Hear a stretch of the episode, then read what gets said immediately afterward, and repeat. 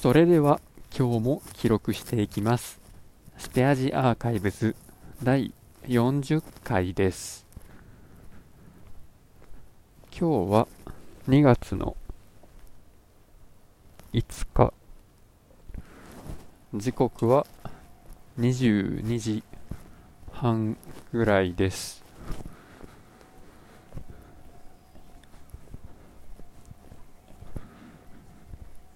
あんまり寒くないです。で今日は、まあ、時差出勤ではなかったんですけどもまあいろいろやっていたら帰りが遅くなりました。まあそういうこともありますね。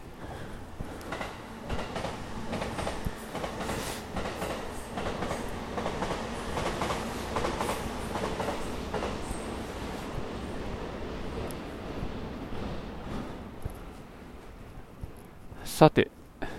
電車も通り過ぎたところで今日は何について話すと思いますか？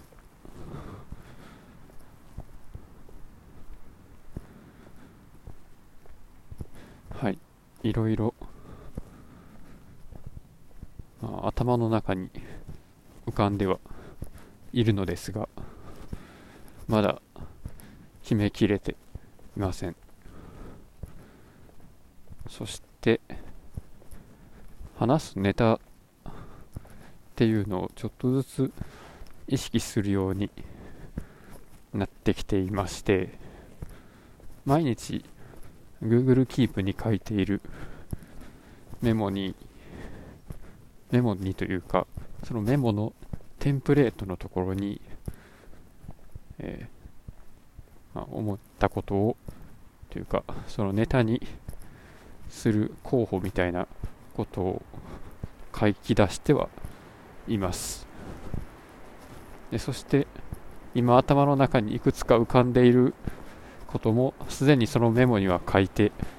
いるのですが果たしてその候補の中から選んでこれからのテーマにすることになるのでしょうか、まあ、さっきから、えーまあ、文末を疑問形にしているのはまあわざとっちゃわざとなんですね。どういうことかというとちょうどさっき聞いていたえポッドキャスト高山ゆかりさんのやられている話し方の話という番組があるんですけれども、まあ、これの第何回か忘れましたけど、まあ、自然体に話すにはどうしたらいいかというテーマの、えまあ、その月のテーマがそんな感じのことだったんですけどそのまあ、どこかで、まあ、自然に喋っているように思われるスピーチをするにはまず疑問形から入ってみるのがいいですよみたいなことをおっしゃってました。まあどんな疑問を投げかけるのかっていうその例文は僕はもう忘れてしまったんですけどまあ、少なくとも僕が言ったような何を喋るでしょうかみたいなそんななんかクイズではなかったです。ちなみに話し方の話のラジオは僕は第1回が始まる前から番組のなんかアカウントみたいなのができた瞬間にポッドキャストで気づいてあれ？これ1話上がってないのになんか番組あるぞと思って気になっていたところから、まあ、第1回からずっと聞いてます。最近はあのあんまり聞いてなかったんですけどなんでかというと僕はねこの番組を、えー、連続でかけながらあのバイクに乗ってる時にそれを聞いてシャドーイングするようにしてるのでバイクに1人で乗ることがなかったら、まあ、あまり聞かないんですね。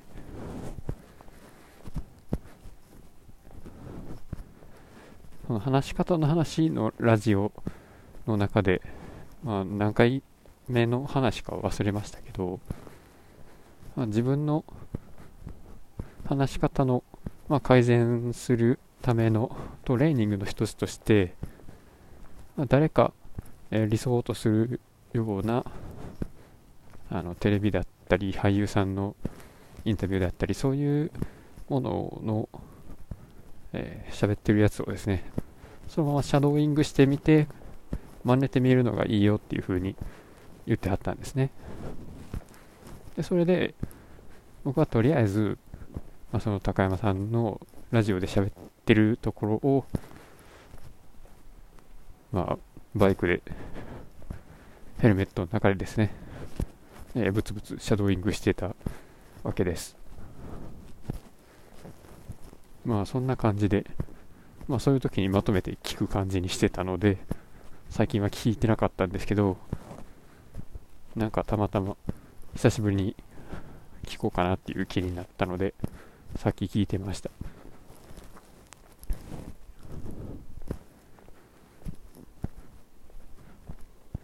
あそして、その話し方というか、うん、そうですね。まあ、声声というよりもその話そうとしてる分なんて言ったらいいんやろ。発話の構成みたいなその辺のなんて言ったらいいんやろか。そのなんなんでしょうね。の、まあ、喋るっていうことを構成しているのは何かっていうとまず声っていう音がまず一つありますよね。でそれとその音で何かのこう文字列を表現するわけじゃないですか。あいうえおっていうだったら例えば、まあ、あいうえおっていう文字列を声っていう音で表現してるんですけど、まあ、まあ、僕はこれこれを勝手に考えただけなのでなんかもっと違うなんかねそういうちゃんとしたあの論文みたいなのがあるのかもしれないですけど、まあ、今は仮にこのえー、音と文字列っていうその2つで、えー、しゃしゃべるっていうことが、まあ、構成されているのだとしたら、まあ、その音の方の出し方と、まあ、その文字列の構成の仕方2つを少なくとも考えることがあるってことですね。そして、まあ、ここまで来て、最初に僕が何を言おうとしたのかはもう分からなくなったんですけど、自分でも。えっ、ー、と、今ちょっと思い出して、えっ、とね、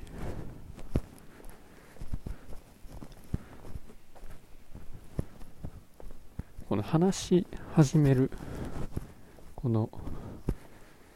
何やろうね。えっとね、ヘッダーとフッターって言ったら、ちょっと分かりやすいかもしれないですけど、まあ、話し始めの言葉と、その話の終わりの言葉について、ちょっと考えてたんですけど、このね、自分の話し方を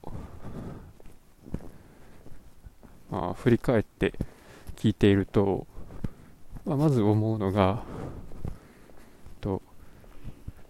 一文の末尾が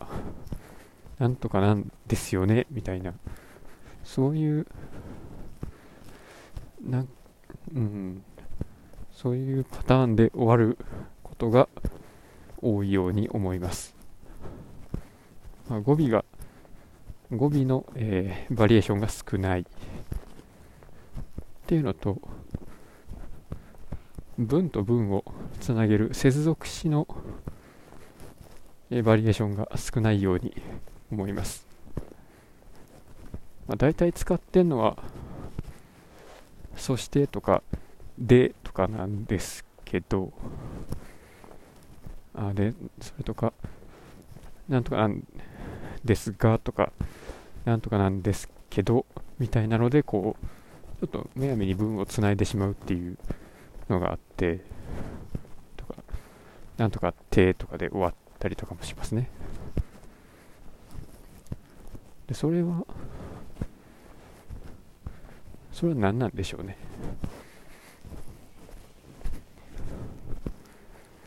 ちょっと前に読んでいた本、えー、何やったかな、名前は。あの、何やったかな、理科、理科系の作文技術やったかな。それを読んで、えー、っと、その時に初めて気づいた概念っていうのがパラグラフライティングっていう考え方でとああでもこれはなんか、うん、ちゃんと説明できない気がする。とね文、まあ、主語と述語からなっている一文をまあ、いくつか束ねてたものを、なんていうんやったかな、文節っていうんかな。で、それが集まったのがまた文章って言うんだったと思うんですけど、その文章全体として言いたいことを一つ。でそれを構成する各文節でも言いたいことを一つ。でそれを構成する各文も、まあ、一つの文に伝えたいことは一つ。そういうふうにワンフレーズワンメッセージみたいなのを、まあ、集めて、まあ、最終的に、まあ、その文全体で言いたいことは一つっていうふうにこう、まあ、まとまるのが分かりやすい文章らしいです。それで、さっきのパラグラフリーディング、あライティングっていうのが何かっていうと、一つの文節の中には、まあ、2つか3つかの文があるんですけどそのうちその2つか3つのうちメインの文その文節で伝えたいメッセージを一番大きく、えー、持っている一つの文これをトピックセンテンスっていう。でそれの、えー、後に続いたりするもう2つぐらいの文のことはなんか名前あったかな。そのトピックセンテンスを、えー、サポートする補強するようなそういう位置づけの文だというふうに書いていまして。そういうふうにすると、まあ、一つの、えー文節一つのパラグラフの中に、まあ、一つのトピックセンテンスとそれをサポートする文があって、まあ、それによってまあ、説得力のある一つの文節になる。そしてこの文節をいくつもつなげるときに役立つのが、まあ、接続詞とかですね、まあ、どう役立つのかっていうと、まあ、文節と文節の関係を明らかにする読み手に理解しやすくさせるための、まあ、仕組みだからですね。でそんな接続詞の、え、バリエーションが少ないとどうなるかっていうと、え、ロジックが単調になります。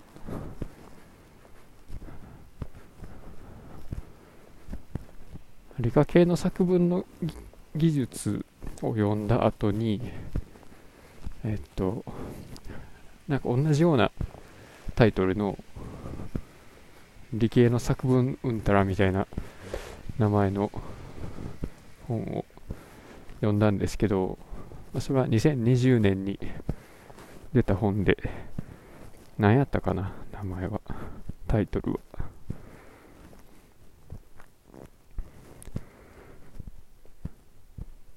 ああ、ちょっとすぐ出てこないですね。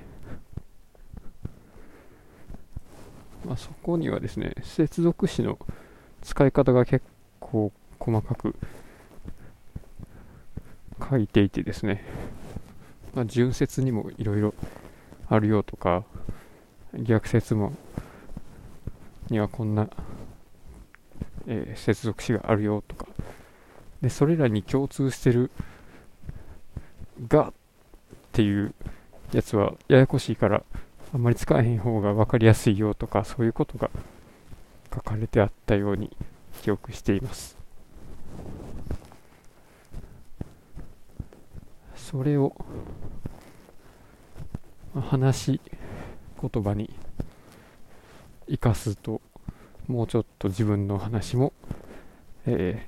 ー、聞き取られやすくなるのではないかなと何日か前にちょっとふと気づいてですねそれで気づいて何をしようとしたかというと、まあ、特にこういうラジオというか会話だったら、まあ、特に接続詞というかその文の初めに持ってくる言葉選びっていうのはすごく大事なんだろうと思ったんですね。まあ、どういうことかというと、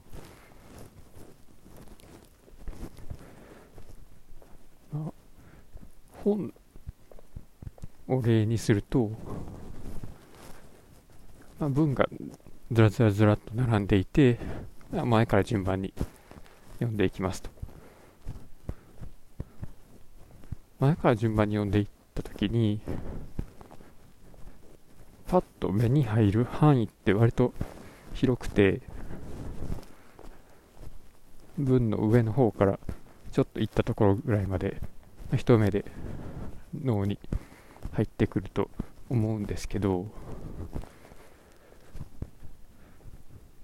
音声って前から順番にしか入ってこないじゃないですか。するとどうなるかというと読書新聞を読むとかそういうのだと何か分からなくてもこう一回行き過ぎてまた戻ってきてとかそういうことができるのに対して音声ラジオとかですね。会話とかは基本的に、えー、後戻りできないわけですなので、まあ、一発で理解することが必要になるんですね。まあ、だから僕は、まあ、音声を聞き取って理解するのが苦手なんですけど、じゃあどうしたらいいかというとですね、接続詞をちゃんと使いこなせれるように練習しようということに思い至ってですね。この文の、え、前にその後に続く言葉を、え、予感させる予測させられるような言葉を持ってくることで聞いている人の中でですね、まあ、どういう心構えでその後に続く音を受け取ればいいのかっていう準備ができると思うんですね。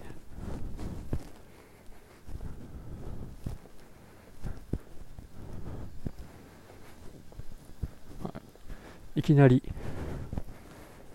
僕が何でしょうねああカレー食べたいとか言い出しても、まあ、それって前の今まで言ってた文章と全く関係なくてなんで急にそんなこと言い出したんやってなると思うんですけど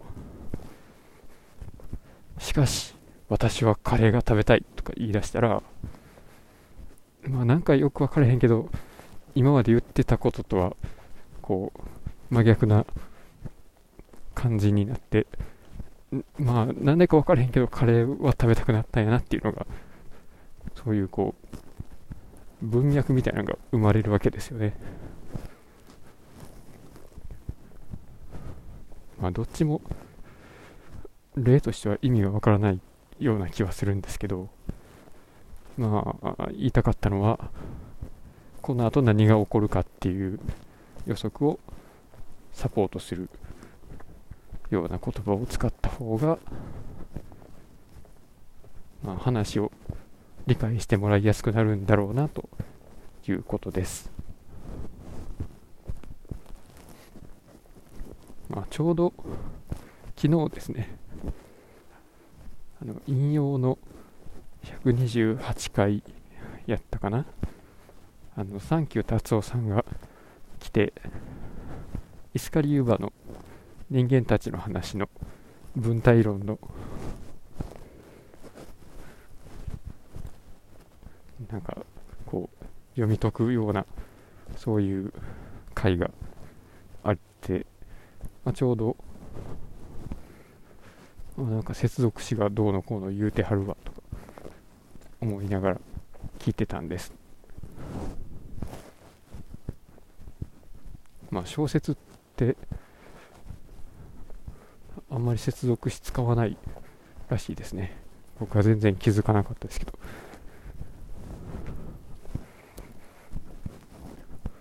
ということはじゃあ僕が喋ってる話は小説なのかもしれないですね。まあそんなわけないですね。でも接続詞ってパッと思いつくのが順接と逆接と並列となんやろ。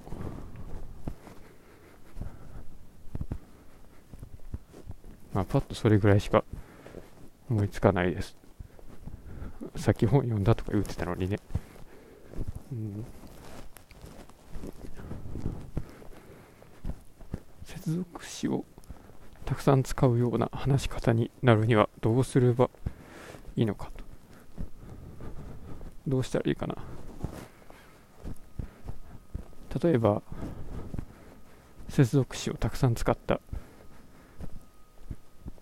話を聞くとか読むとか。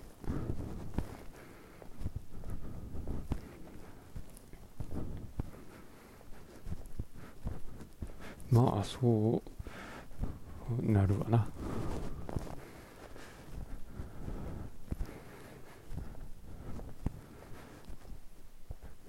他には無理やり文の頭に接続詞っぽいことを挟んで喋ってみる。まさに実践あるのみという感じですが。ちょっとじゃあ試しにやってみましょうか。そういえば本当では本当はじゃないな。あの同じような似たようなことでこの語尾のバリエーションが少なかったから無理やり語尾をいろんなやつを変えて喋ってみようっていうのもちょっと思いついたんですけどなんとかだだっちゃとかになったりなんかあんまりこうなんとかでちとかこうアニメキャラっぽくなってしまうだけな気がしてちょっと恥ずかしいので今日はやらないようにします。その代わりに接続詞をできるだけ思いつくやつをいろんなパターンのやつを頭につけてこう前今まで言ってた内容から次の僕の発言が推測できるようになるとちょっと面白いかなと思ってやってみた次第です。ところで、えー、今日は金曜日です。それならカレーを食べたくなっても仕方がないんじゃないでしょうか。なぜならばカレーとは金曜日に食べるものだからです。ではなぜ金曜日はカレーの日なのか。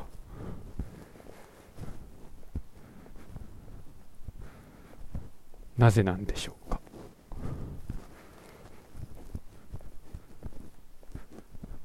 そういえば海上自衛隊の金曜日の晩ご飯は毎回カレー。しかもいろんなこうバリエーションのカレーを作ってくれるらしいです。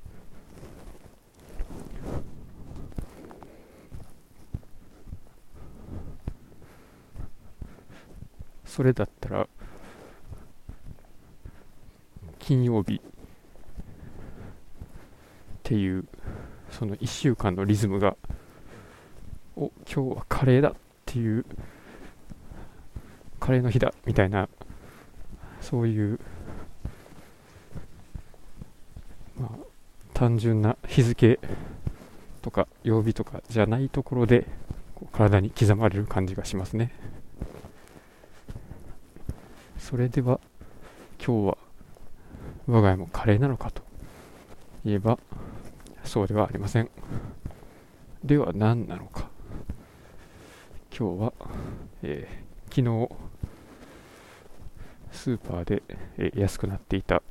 お好み焼きを食べます。ということで今日の放送放送じゃないな。今日の記録を終わります。